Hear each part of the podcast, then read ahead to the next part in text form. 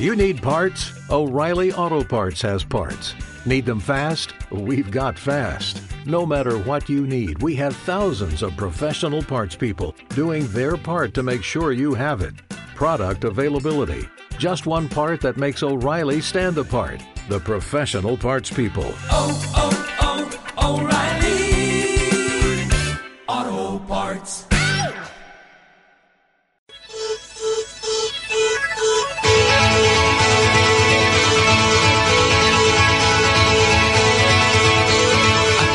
Myself,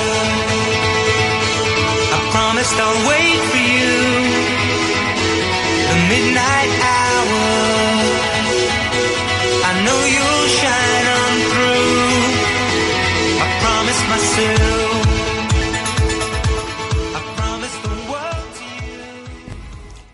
Bienvenidos a Top Fútbol, una semana más en la que repasamos lo que ha pasado en el fútbol europeo y también lo que está por venir. ¿Qué hemos visto esta semana de sorpresa?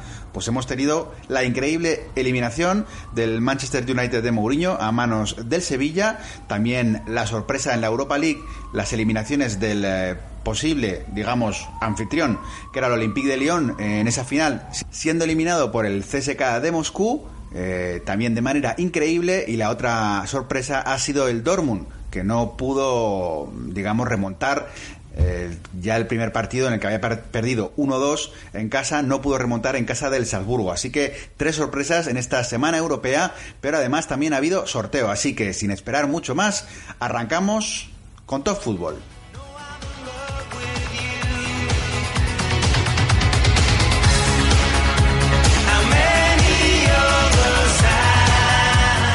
lo hacemos eh, repasando un poco lo que ha pasado esta semana. Para ello tengo a mi compañero Iñaki. Hola Iñaki, ¿qué tal estás? Hola Ángel, buenas tardes. Y vamos a analizar un poco primero qué ha sido esta semana futbolera. Tuvimos dos espectaculares eliminatorias el, el martes. Por un lado ese Manchester United-Sevilla y que fue la verdad sorprendente en el resultado. Y la otra eliminatoria que tuvimos ese mismo día fue la protagonizada por el Roma Shakhtar que las pasó canutas la Roma para poder eliminar al equipo ucraniano. Así que empezamos con ese Manchester Sevilla, se han digamos tornado negras eh, las plumas contra José Mourinho por esa eliminación, eh, acusándole de tener 350 millones de presupuesto eh, para este año, sobre todo se los ha gastado en fichajes y ha sido eliminado por un Sevilla que bueno, es un gran equipo, no hay duda, pero digamos que no está al nivel de un Barça Madrid en la Liga Española. Iñaki, ¿qué opinas de esa eliminatoria? Si te sorprendió el resultado, te pilló por sorpresa, fue algo que esperabas. Bueno, eh, yo la verdad es que he visto los dos partidos, he visto la ida y la vuelta, la ida en Sevilla y la vuelta en Old Trafford, y tengo que decir que, que la, la sensación con el United era de que iba a llegar al 0-0 eh, en la prórroga y los penaltis, ¿no? Eh, en Sevilla aguantó bien gracias a un De Gea que estuvo inconmensurable y a la falta de puntería de Sevilla y luego en la vuelta en Old Trafford eh, pues parecía que solo quería solo quería colgar balones al Lukaku y centrar y aguantar el partido ¿no? Eh, una versión para mí demasiado racana de un equipo que ha invertido tanto en jugadores ¿no? Yo en este caso voy a ir un poco a la contra de la opinión publicada y lo que se cree en general. Creo que el partido en el minuto 78 estaba igualado, era 0-0, se jugaba en Old Trafford. Conociendo a Mourinho, probablemente buscaba ese tipo de partido. Pensaba que agotando eh, las posibilidades podría llegar. De hecho, una de sus tácticas más habituales en casi todos los partidos. Lo hemos visto en el Madrid, lo hemos visto en el Inter, es llegar a, finales de partidos empatando y teniendo que definir al final. Lo que pasa es que yo creo que no contaba con, con Ben fue el gran cambio de Montela. No creía que Ben pudiera ser tan peligroso. La sensación es que el Sevilla tenía muy buenas llegadas, estaban jugando muy bien, llegaban mucho, pero parecía que les costaba mucho hacer gol. Y la sensación que tuve cuando entró Ben Yedder es que el Ben Yedder, eh, la primera que tuvo, para adentro la enchufó y a partir de ahí ya cambió la eliminatoria. Bueno, cambió la eliminatoria y ya no, ya no había manera de, de levantar ese resultado. No sé cómo lo ves tú. Probablemente voy contracorriente, pero yo. Es verdad que el Sevilla ha sido mejor que el United, sin duda alguna, pero la sensación que me daba es que el United controlaba el partido desde el punto de vista del resultado, es decir, como que en algún momento el United iba a marcar el primer gol. Esa es la sensación que me daba, porque el Sevilla, por muchas ocasiones que hacía, no me daba esa sensación de va a marcar gol. Bueno, toda esa sensación que tenía se me fueron de repente en cuanto vi a Ben Yedder meter ese golazo, como la puso al palo increíble, De Gea no pudo hacer absolutamente nada. Bueno, yo creo que eh, es verdad lo que dices, que el United y también los equipos de Mourinho intentan asegurarse bien eh, esa clase de partidos, pero también es verdad que es que eh, tú también eres un, un, un, equipo como el Manchester United que ha invertido tanto dinero en futbolistas, que tiene futbolistas también, que tiene capacidad para poder jugar de una manera un poco más eh, al ataque, a por el partido. Y el United siempre ha sido un equipo que ha destacado por eso, porque era un equipo goleador, un equipo. Eh, entonces, eh, al aficionado del Manchester, pues esa versión de un poco racana no le ha gustado. Y estoy hablando, pues porque he visto a gente del Manchester United que ha dicho: no, no, es que a mí este Manchester no me gusta.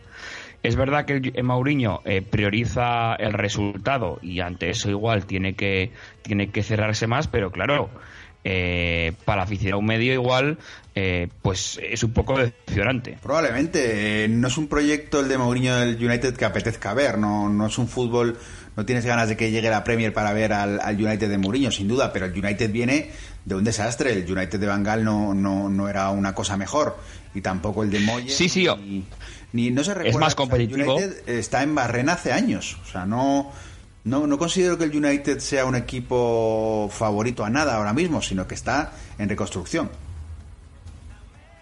Sí, lo que ocurre es que es que es verdad que con las anteriores temporadas había sido un fracaso. Es verdad que ahora el United es más fiable con Mourinho, es un equipo más sólido, es un equipo que es más fiable.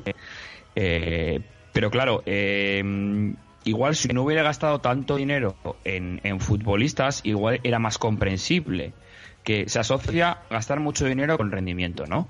Y, el United igual está en ese proceso de transición de que quiere volver a ser grande, pero lo está haciendo poco a poco con Mauriño. Eh, entonces, eh, bueno, el año pasado ya ganaron la, Europa League, este año igual había quedado otro pasito, el año que viene igual pues ya pueden aspirar a otras cosas. Quiero decir que es, que es un equipo que igual está en construcción todavía de cara a ser el United de siempre entonces, eh, tanto dinero que han invertido en futbolistas, pues la gente dice, joder, hemos invertido mucho dinero, pues queremos resultados. Y además queremos jugar bien. Pero claro, es lo que la gente siempre dice, ¿no? Es inevitable que te critiquen. Eh, si United se hubiera clasificado para la siguiente ronda, las críticas hubieran sido mucho menores.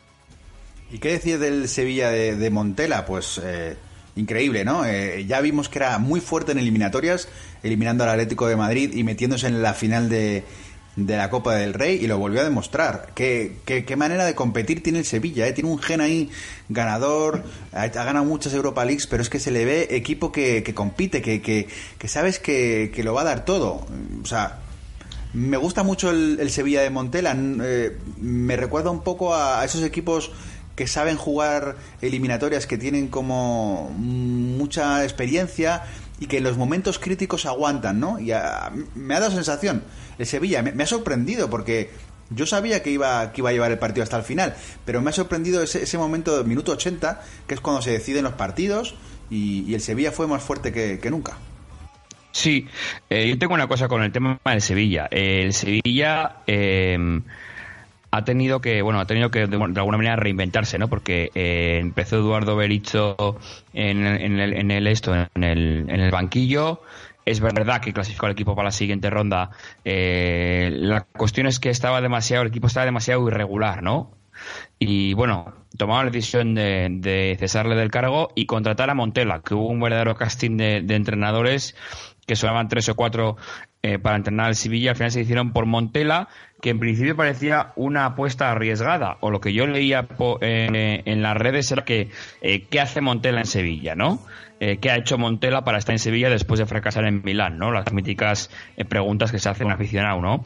la gente estaba un poco recelosa y más después del comienzo que tuvo Montela con el Sevilla, con esa derrota encajada 3-5 frente al Letis en casa y perdiendo a Ibar, pero poco a poco Montela eh, haciendo retoques aquí y allá, ha logrado que su equipo sea muy competitivo y llegar a final de temporada o a mediados de final de temporada con un con garantías para todo. Eso es. Eh, ha hecho un equipo que, que vamos a ver ahora Ahora cuando comentemos el sorteo hablaremos también del Sevilla. El otro partido que se jugó el martes fue el Roma eh, Shakhtar. Se esperaba un Roma eh, que fuera un equipo que fuera por el partido desde el principio y no fue así. Jugó un poco a especular.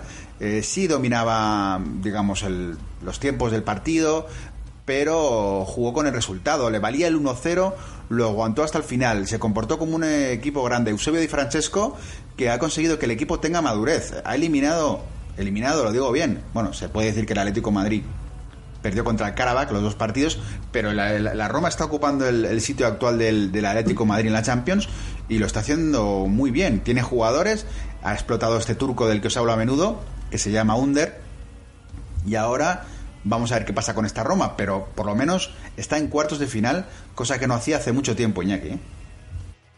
Sí, bueno, la Roma también es un equipo que ha tenido un proceso de transición. Eh, llegó Monchi en verano para hacerse cargo un poco de la dirección deportiva. Monchi ya lo conocemos todos por su labor en Sevilla, precisamente.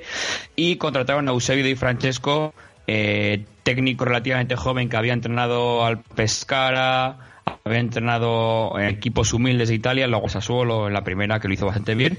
Y una apuesta por Di Francesco, que si bien empezó de una manera un poco floja, ha ido poco a poco remontando eh, pues lo que tú has dicho, ¿no? Pues eliminando, saliendo a irse de un, de un, de un, equipo, de una, de una, de un grupo como Atlético Madrid, Chelsea y eh, aunque es verdad que más fue de mérito Atlético Madrid contra los azerbaiyanos. Y, bueno, pues la Roma tiene un equipo bastante majete. Si es verdad que no tiene ese punto de equipo grande todavía, eh, incluso lo veo por debajo del Atlético Madrid en algunas cosas.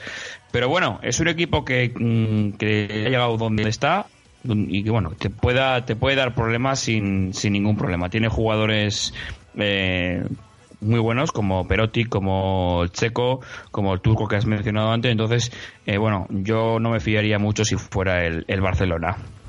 Y los otros dos partidos que se jugaron el miércoles fueron el, el Barça-Chelsea y eh, el Bayern Besiktas. El Bayern que no tuvo problemas para deshacerse del Besiktas, le ganó en la ida y en la vuelta, no tuvo rival, no fui no, no acerté mucho en mis previsiones de que el Besiktas podía dar guerra. En cambio, en el otro partido, Barça Chelsea, el resultado parece decir que, que no hubo guerra, que no hubo digamos lucha, pero sí la hubo. Eh, si ves el partido de, en el Camp Nou, parece que el Barça ganó fácil, pero la verdad es que el Chelsea eh, dio un. Vamos, jugó bastante bien ese partido, Iñaki. Bueno, entonces la ida en Stafford Beach eh, fue un partido que del Chelsea que fue muy completo. El, el Barça estuvo bastante en el límite hasta que marcó el gol Messi. Y luego la vuelta, pues la vuelta lo que hemos visto, ¿no? El Chelsea y mm, es que estos son ya, hablamos del pico de Leo Messi, ¿no? Pero cuando un futbolista de la calidad de Leo Messi se echa el partido a las espaldas, es muy complicado muy complicado el, el, frenarlo. Yo creo que ese gol que hizo Messi en Stamford Bridge fue el que le salvó al Barça de, tener una, una, una, eliminatoria mucho más dura en Barcelona, ¿no? Em, el Chelsea también es un equipo que hemos visto que está un poco a la baja, ¿no? Está un poco, eh, pues que no termina de cuajar en la Premier League, eh, resultados muy irregulares, entonces, bueno, pues también podrá influir en, su estado de, ánimo, ¿no? Pero bueno, Mm, yo pensaba que el Chelsea iba a dar más guerra en el Nou Camp. Siempre pienso lo mismo y luego pasa lo que pasa. Creo que cometió los errores que hacen que no ganes. Es decir, cometer errores defensivos en Champions. Eh, atacó muy bien, pero defendió muy mal. No digo que defendiera mal, sino que cometió errores. En el primer partido, el error clarísimo de Christensen en defensa y luego, además, los errores que cometió en el Camp Nou, en defensa. Entonces, casi siempre fueron robos eh, arriba del, del, Barça que acabaron en una especie de contraataque que era gol. Eh, o, el primer gol que te meten en el primer minuto. Así no se puede ganar una eliminatoria con, contra el Barça y menos el Camp Nou. Pero tengo que decir que hay jugadores como Kanté, como Marcos Alonso, eh, como William, que han dado un, eh, ha sido un espectáculo verlos jugar. O sea, ha valido la pena ver la eliminatoria por, por verlos jugar.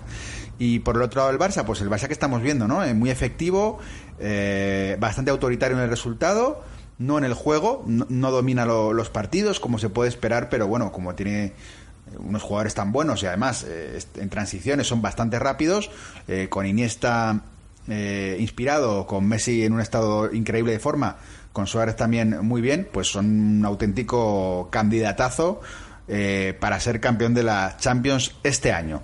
Pues paramos aquí el, el digamos el, la parte de Champions. Eh, y vamos ya a hablar de, del sorteo. Así que una pausa musical y volvemos con el análisis del sorteo de Champions League.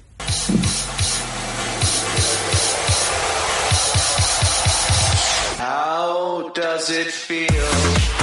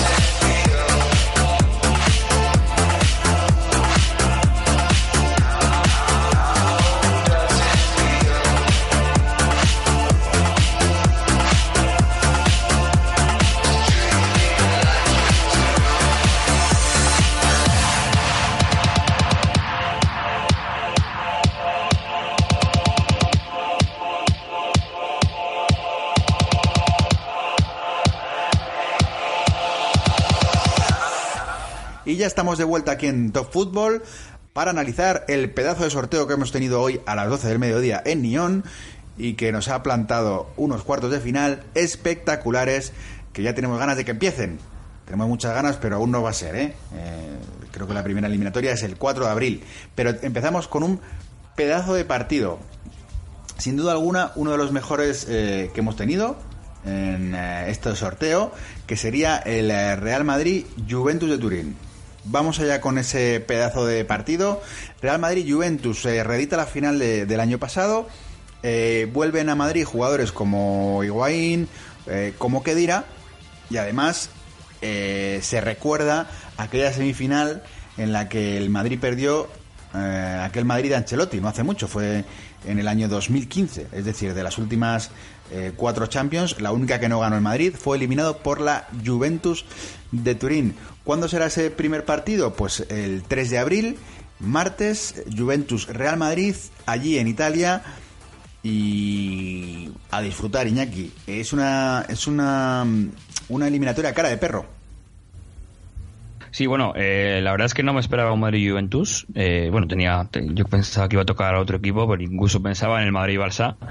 Eh, pero bueno, el bueno pues eh, Madrid Juventus ya está convirtiendo en un clásico ya de la Champions League no eh, eh, entre finales y enfrentamientos anteriores ya la Madrid Juventus ya se deben conocer bastante bien y bueno pues qué decir no pues la Juventus eliminó al Real Madrid en, en el Santiago Bernabéu con ese gol de Morata se la devolvió el Madrid el año pasado ganándole la final eh, sin mayores, bueno, sin, no, sin dificultades, pero de una manera bastante solvente. Y ahora pues solo puede quedar uno, ¿no? De cara a las semifinales, ¿no? Una Juventus que está en una buena, en una buena situación en la liga, está en forma, está bien, eh, remontó al Tottenham un poco a lo italiano en cinco minutos con dos goles jugando peor. Entonces, con todo esto, pues el Madrid mm, vuelve a tener un partido de máxima exigencia.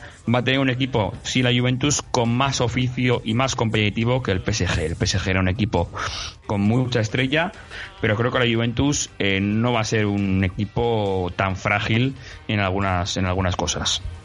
Eso es. Está repasando ahora, eh, mientras comentabas, Iñaki, los, los eh, enfrentamientos directos que han tenido anteriores. Eh, han jugado entre ellos 19 partidos en Champions League. Eh, el balance es de 9 victorias a favor del Madrid, 8 victorias de la Juve, no está mal, 2 empates y 22 goles cada uno. Pues es un, son dos colosos igualados. Eh, ¿qué, ¿qué, diferencias veo respecto a la mm, eliminatoria de 2015? bien, principalmente el Madrid Ancelotti era un Madrid que defendía peor, también es verdad que aquel Madrid eh, tuvo problemas en el centro del campo. Recuerdo que Ramos tuvo que jugar uno de los dos partidos en el, en el centro del campo y todo el mundo recuerda aquel gol de, de Morata, este gol que marcó a la salida de un córner y que fue finalmente el que eliminó al Real Madrid. Es un partido que va a ser complicado. Eh, desde el punto de vista de, de Zidane, eh, no es fácil jugar contra la Juventus de Turín. No lo fue el año pasado en la final, aunque lo parezca, porque el- luego el Madrid, digamos que resolvió en la segunda parte, pero hasta el descanso fue un partido complicado y que no era tan fácil de, discernir. Viendo la Juve, podemos ver esa Juve que, que vimos en el Camp Nou hace muy poco, hace septiembre, octubre, en el principio de Champions, vimos una Juve que no, que no nos gustó, una Juve muy floja. Mm, Luego, como no estaba tampoco muy bien, consiguió empatar a cero en casa, en la vuelta, pero no demostró estar bien. Y en cambio en Liga ha ido de menos a más, está ahora prácticamente líder por encima del Nápoles. Eh, ha ido claramente de menos a más y probablemente vaya de menos a más también en esta Champions. Con lo que en abril nos vamos a encontrar con una Champions, una Champions, perdón, con una Juventus muy potente. No espero una Juventus floja. ¿Sufrió con el Tottenham? Sí. También tenía bajas en la ida, no, no olvidemos, no, no tenía Dybala. Y en cambio, la, si llegan todos los efectivos llega con- puede demostrar que hace, que, hace grandes partidos. Es más, en el partido contra el Tottenham se puso 2-0 en el minuto 20. Mm, O sea, yo creo, Iñaki, que, puede ser una Juventus. Es un rival difícil para el Madrid. Sí, es un rival difícil, un rival difícil que te puede eliminar sin, sin problemas. Eh, sí es verdad que en la ida creo que son baja Pjanic y Benatia, eh, pero bueno, si miras si miras a los Mandzukic, Dybala, Higuaín, eh, pues bueno, eh, obviamente tiene eh, tiene un equipo de clase mundial. Sí va a ser, un, creo que una eliminatoria muy competida. El Madrid ya ha entrado en ese modo Champions en la que ya sabe que la Liga no tiene nada que hacer y va a dejarlo todo en la Champions. Ya nos demostró que cuando peor se supone que está, siempre da un zarpazo y, y gana, como hizo el PSG. Entonces, bueno, nos encontraremos, espero, que con un Madrid eh, muy competitivo en versión Champions y una Juventus también eh, pues que querrá de alguna manera vengarse del Madrid mm, por la final del año pasado y eliminarle, ¿no? Eh, un partido que no sabría decirte eh, un resultado o un, un- ganador de la eliminatoria. Ahora mismo eh, me parece que va a estar muy competido. Eso es. Yo también veo la eliminatoria ahora mismo un 50-50. El Madrid es el Madrid, pero la Juventus es la Juventus. Entonces yo no, no, no veo que esté. Probablemente el Madrid tenga mejor equipo y esté en un momento mejor. eh, por lo que hemos visto en las últimas eliminatorias. Es decir, vimos el partido de la Juve en, Londres y decimos, bueno, ha ganado. Pero vaya partido que se ha cascado, ¿no? Y, y- y el Madrid, en cambio, en- en- cuando fue a casa del Paris Saint Germain, hizo un gran partido. Eh, pero son dos equipos históricos y la Juve todo el mundo sabe que es un equipo muy difícil de jugarle. ¿Qué partidos jugarán el mismo día y a la misma hora? Ojo, ¿eh? Coinciden dos equipos españoles. A la misma hora que un Juventus Madrid. Tenemos un Sevilla Bayern. Otro, otro, otro pedazo de partido, Iñaki. Eh, sí, joder, la verdad es que va a ser difícil elegir, porque el Sevilla Bayern, bueno, el Bayern de Múnich, eh, el equipo de Henkes está siendo un poco un equipo que no está tanto en el candelero, ¿no? Eh, como le tocó, lo tocó al Besiktas y ha solventado de manera muy bastante sencilla la, la eliminatoria, es como que está ahí como de tapadillo, ¿no? Eh, entonces, bueno, un partido en el que el Sevilla va a poner toda la ilusión y más para seguir avanzando en su histórica temporada y el Bayern de Múnich pues eh, un equipo con mucho oficio muy competitivo que de la mano de Jupp Heynckes ha a renacer otra vez y que yo creo que le- es un candidato a, a ganar la Champions porque creo, que es un equipo del que no se está hablando demasiado ahora se hablará más de él obviamente pero creo que, que- que es que tiene un tiene tiene gente como Lewandowski James Rodríguez Arturo Vidal eh, digo, un equipo que, que yo creo que está un poco por encima del Sevilla en cuanto a en cuanto a poder pasar la eliminatoria. Eso es. La vida pasa, pero llegan los cuartos de final y el Bayern de Múnich y la Juventus de Turín siempre están ahí. Y el Bayern, yo ya dije que, que con Henkes iban a mejorar mucho. eh, en Liga se ha demostrado. Y vamos a ver qué pasa en Champions, porque Henkes es otro de los que sabe ganar Champions, ¿eh? Triplete. Sí. eh, o sea, eh, vamos a ver qué pasa con Henkes porque sabe tocar las teclas adecuadas. Y muchas veces en Champions eh, pasa eso, pasa que, que se tocan las teclas adecuadas. ¿eh? Se toca un poquito aquí, un poquito allá, un poquito allá, y el, y el equipo Sí. va solo, pero cuando tiene los jugadores, y el Bayern los jugadores lo- los tiene. Sí, a la mañana leía algunos comentarios en el que decían, va, el Bayern de Múnich es como el PSG, mucha estrella, que compite muy bien en la Liga Alemana y luego se desinfla en la, en la, en el Champions, ¿no? Eh, una afirmación de la que no estoy de acuerdo, ¿no? Yo creo que el Bayern de Múnich y su entrenador, Jupp Heynckes, es lo que tú dices, ¿no? Un tío ya muy curtido, eh, que parecía ya retirado, ya ha vuelto al Bayern de Múnich y ha dado con las teclas adecuadas y ha hecho funcionar al equipo otra vez. Eh, entonces, eh, creo que, eh, y no es por menospreciar ahora al PSG, quiero decir, el PSG es un gran equipo, pero le falta ese plus todavía, yo creo, de equipo, de palabra equipo, ¿no? Entonces, eh, bueno, pues eso, el Bayern de Múnich, pues que, que yo creo que es que eh, puede ganar perfectamente la Champions League, porque, porque tiene unos mimbres y un entrenador que has dicho que ya sabe más por, por viejo que por diablo, que mm, sabe ganar Champions, porque ya lo ha hecho con anterioridad. Eso es. Pues mira, no tenemos suficiente con ver el Sevilla Bayern de Múnich en el Pizjuán, ver en, iba a decir del Alpi, creo que se llama Juventus Stadium ahora, pero bueno, en ese pedazo de estadio también que se ha hecho la Juventus, Juventus Real Madrid, que al día siguiente, con, con el apretón del día anterior de, de esos dos partidos que hemos visto, tenemos, nos sentamos y nos ponen un Liverpool-Manchester City. Liverpool-Manchester City. Otro, otro partido que me llama mucho la atención por sus entrenadores, eh, la filosofía de, los dos que es muy distinta, pero son dos equipos que cuando están muy bien atacan de maravilla, con lo que evidentemente el City es un, es favorito, eh, tiene mejores jugadores, está mejor posicionado en la Premier, pero el Liverpool es un equipo que cuando ataca, ataca de verdad, Iñaki. Sí, eh, pues un, un, un enfrentamiento muy Premier, muy Premier. Eh, creo que el Liverpool es el único equipo que le ha ganado al City en la Premier. Eh, o sea, le ha ganado, que le ha ganado en casa. Es, que hizo también una estadística la mañana que el Liverpool era un equipo que le había ganado al City. Eh, eh, no sé si en casa o fuera, pero bueno, el único que lo había pasado por encima, ¿no?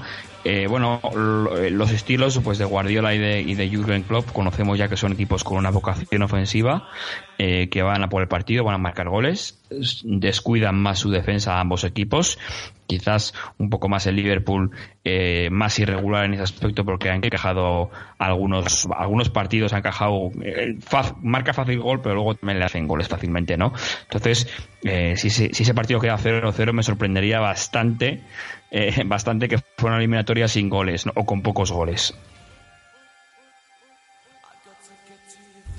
El Liverpool que tiene factor campo en contra.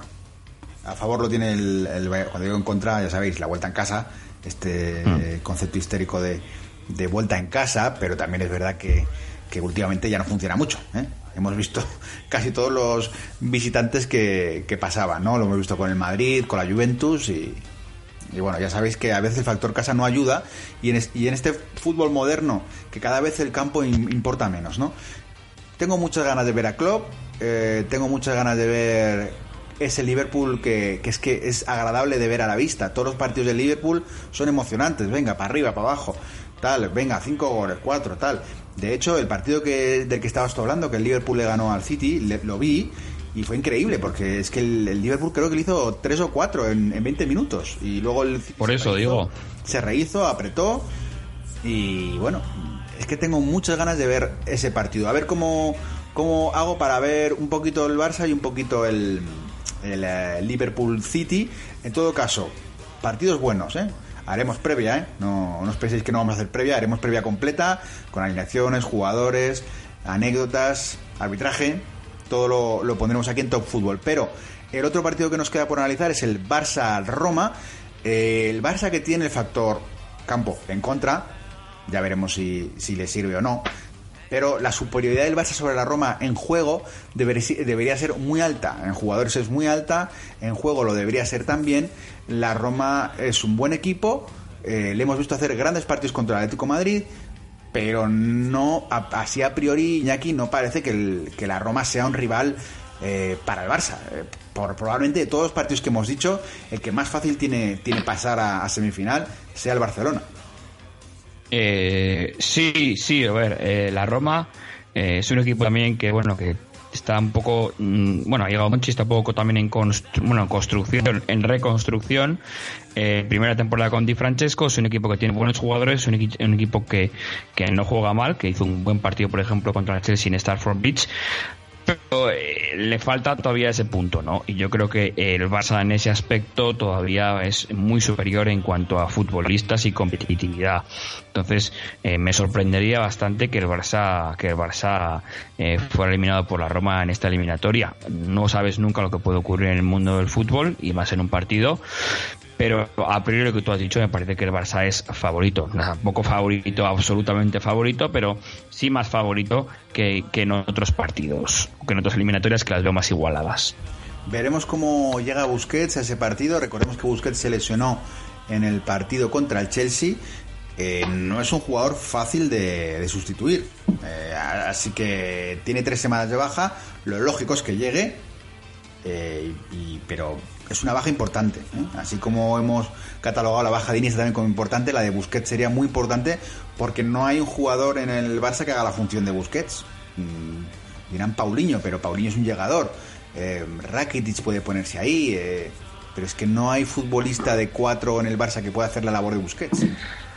En principio, bueno, eh, Rakitic tiene un perfil parecido, pero bueno, lo que es un, un Busquets, que es un medio centro defensivo eh, que actúa como eje, es complicado. En el Barça no sé si igual ahora eh, no, porque Paulinho tiene más vocación de llegada, entonces no sé cómo hará Valverde para, para esto, para para sustituirle o si llegará justo, ¿no? Eh, también puede cambiar de sistema, jugar con un 4-4-2, bueno, tiene variantes también. Sí, eh, equipo tiene, tiene de sobra el, el, Barça para jugar contra la Roma, además para ganar la Champions. Y bueno, y para, para acabar este, esta parte de Champions, Iñaki, como voy a despedirte, me voy a poner con la Europa League, quería preguntarte, bueno, vamos a hacer una porra, vamos a arriesgar, vamos a mojarnos, luego lo volvemos a escuchar, ¿eh? Y, y, y, nos hará gracia. Así que vamos a probar. Venga, eh, me has dicho que no ves claro, pero te vas a tener que mojar. Juventus Real Madrid, ¿quién pasa? El Real Madrid, creo. Bien. Entre el eh, City y el Liverpool, ¿quién pasa? Mm, el City. Estoy siendo el muy Barça clasista. Y la Roma pasa. El Barça. Digo la Roma, igual queda raro. y, el, uh, y el último partido del Sevilla-Bayern. Ya lo siento por mis, mis compañeros villistas, pero creo que el Bayern de Múnich. Bien, parece, es curioso, ¿eh? Teníamos un sorteo que parecía que iba a ser el, ¿no? El, el, los cruces locos y en cambio te ha sido un poco bastante sencillo decirme quién va a pasar. Ya veremos, ¿no? Porque luego también... Es más, bueno, es que como, como tampoco quería hacer mucho, eh, ha sido un poco también por pálpito. Bien, Igual me levanto bien. el día del partido y te digo, Ángel, va para la Juventus. Pero bueno, en principio creo que el Madrid... Eh, por decir, en la eliminatoria creo que es no es que sea superior, pero le veo que va a llegar un poquito mejor. La Juventus le vi un poco flojita en, en Inglaterra, pero bueno, ya sabes cómo son italianos, pues pues bueno, eh, sí. ¿qué te voy a contar? No les hace falta mucho para jugar. Pues, por eso te digo. Eh, muchas gracias por estar en Top Fútbol, Iñaki. A ti, Ángel, por invitarme. Venga, nos escuchamos. Eh, ahora eh, un poco de pausa musical y nos vamos a analizar la Europa League.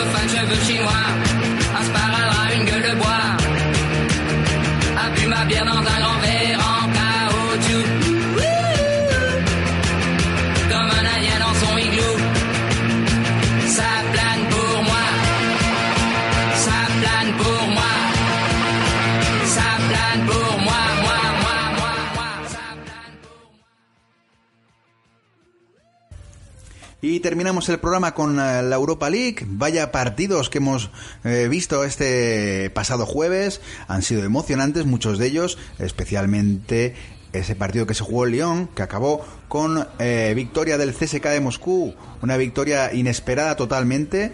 2-3, llegó a ponerse 1-3 el, equipo ruso eh, y ha eliminado a uno de los equipos más importantes de la UEFA Europa League, un equipo que luchaba por jugar la final en su casa. No es poca cosa.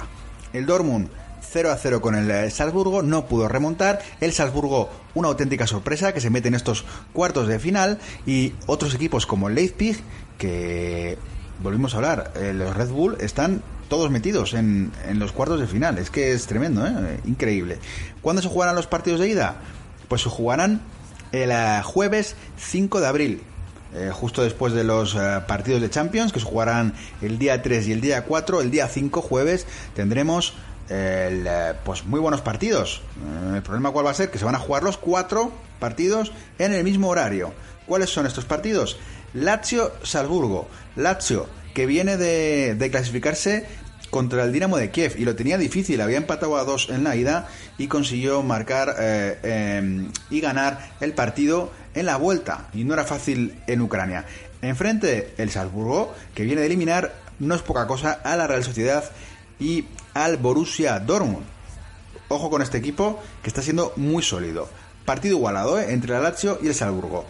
Eh, ¿Quién es el auténtico coco de esta UEFA Europa League? Pues el Atlético de Madrid. El Atlético Madrid que tras eliminar al Lokomotiv con mucha suficiencia, increíble cómo está el equipo de Simeone, qué estado de forma, va a jugar contra un histórico como es el Sporting de Lisboa, único equipo portugués que aún puede hacer algo este año en Europa. Así que el partido no digo que vaya a ser igualado, el Atlético es superior, pero el equipo que va a tener enfrente no es cualquier equipo. Es un equipo histórico como el Sporting y que además va a vender cara eh, su derrota. Vamos a ver qué partido hacen en la ida. La ida será en el Calderón, la vuelta en Lisboa y a partir de ese partido veremos qué opciones tiene el Sporting en la vuelta. En todo caso, el Atlético, como digo, auténtico coco de esta Europa League.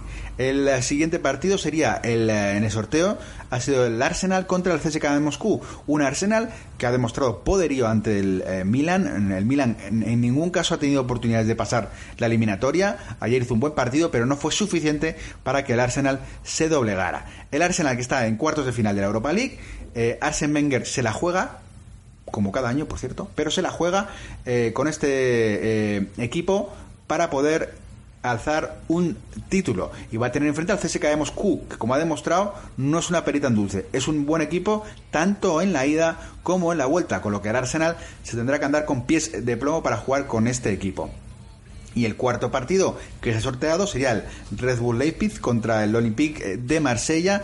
El Red Bull Leipzig que otra vez está increíble. El año pasado recordemos que luchó por la Bundesliga hasta el final y este año en Europa League lo está haciendo de fábula. Ha eliminado a grandes equipos como el Zenit de San Petersburgo, uno de los eh, que optaba a esta victoria final en la UEFA Europa League, o incluso también ha eliminado al todopoderoso, y digo todopoderoso porque me parece un equipazo, todopoderoso Nápoles. Eh, Leipzig Marsella, el Marsella que viene de eliminar al Atleti de Bilbao, es un equipo como ya he explicado en anteriores podcasts, que va de menos a más, que está con el entrenador Rudy García, que ha hecho milagros y ciertos equipos, con lo que tampoco lo descartemos.